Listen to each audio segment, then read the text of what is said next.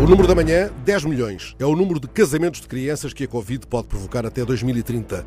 Este número está num comunicado da Unicef que sublinha apenas o acréscimo de casamentos infantis associado à Covid-19. Na verdade, o número total de casamentos de crianças previsto para esta década é de 100 milhões.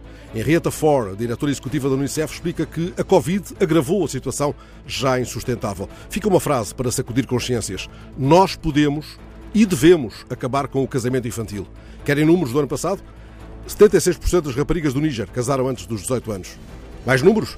Na República Democrática do Congo, a percentagem é de 68%. Querem saber os cinco países onde se registram mais casamentos infantis? Aqui vão, por ordem alfabética: Bangladesh, Brasil, Etiópia, Índia, Nigéria.